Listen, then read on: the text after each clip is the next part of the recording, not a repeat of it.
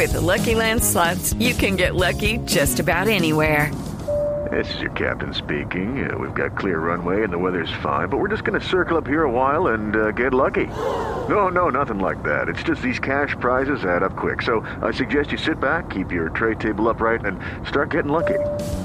Play for free at LuckyLandSlots.com. Are you feeling lucky? No purchase necessary. Void where prohibited by law. 18 plus terms and conditions apply. See website for details. Don Hernando Paniagua, ¿cuáles son las tendencias para este día, señor? Sin duda, Gabriel, lo que sigue dominando es el tema del paro. No solamente porque hay muchas vías que siguen bloqueadas, en 11 departamentos se habla de 30 vías, sino porque además esos disturbios que estaban ocurriendo en zonas rurales, o digamos no en zonas rurales, pero por lo menos fuera de Bogotá, se están trasladando a la capital.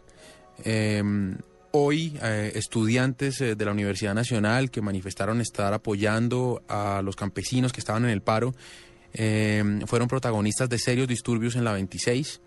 Mm, se enfrentaron con la policía No, es que la- y los la- últimos reportes hablan de cerca de 35, Cuare- 45 heridos. Sí, no, absurdo esto. Es una cifra muy alta, el paro sigue siendo el tema de conversación más grande en el país.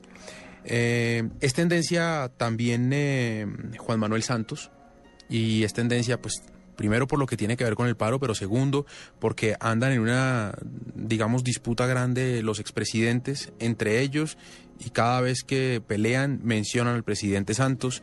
eh, Pastrana dice que no apoya la reelección de Santos, Samper dice que al no apoyar la reelección casi que garantiza que haya reelección, eh, Uribe dice que está más a favor de Santos, pero el Centro Democrático dice que eso no es así. Qué, qué lío. Y hoy además con la noticia de la refrendación de la paz. Consiste en que a partir de los diálogos de paz y de las eh, discusiones finales o de los acuerdos finales, habría un referendo para que la gente vote a favor o en contra de lo que pueden ser los artículos de, este, de estos diálogos de paz. Lo que se hizo hoy fue tramitar una ley para que se permita que el día de las elecciones se pueda hacer ese referendo. Eso estaba prohibido no, eh, cuando hay elecciones eh, de, de presidentes, cuando hay elecciones de congresistas, no se pueden hacer referendos, pero están eh, trabajando en una ley para que eso se permita y de esa forma se pueda someter al escrutinio de los colombianos el acuerdo o el eventual acuerdo que se logre con las FARC. Hombre, fíjese que es tendencia Claude Debussy también, eh, como nos contaba ahora Juanita, es que es que el doodle está espectacular y fue tendencia en Twitter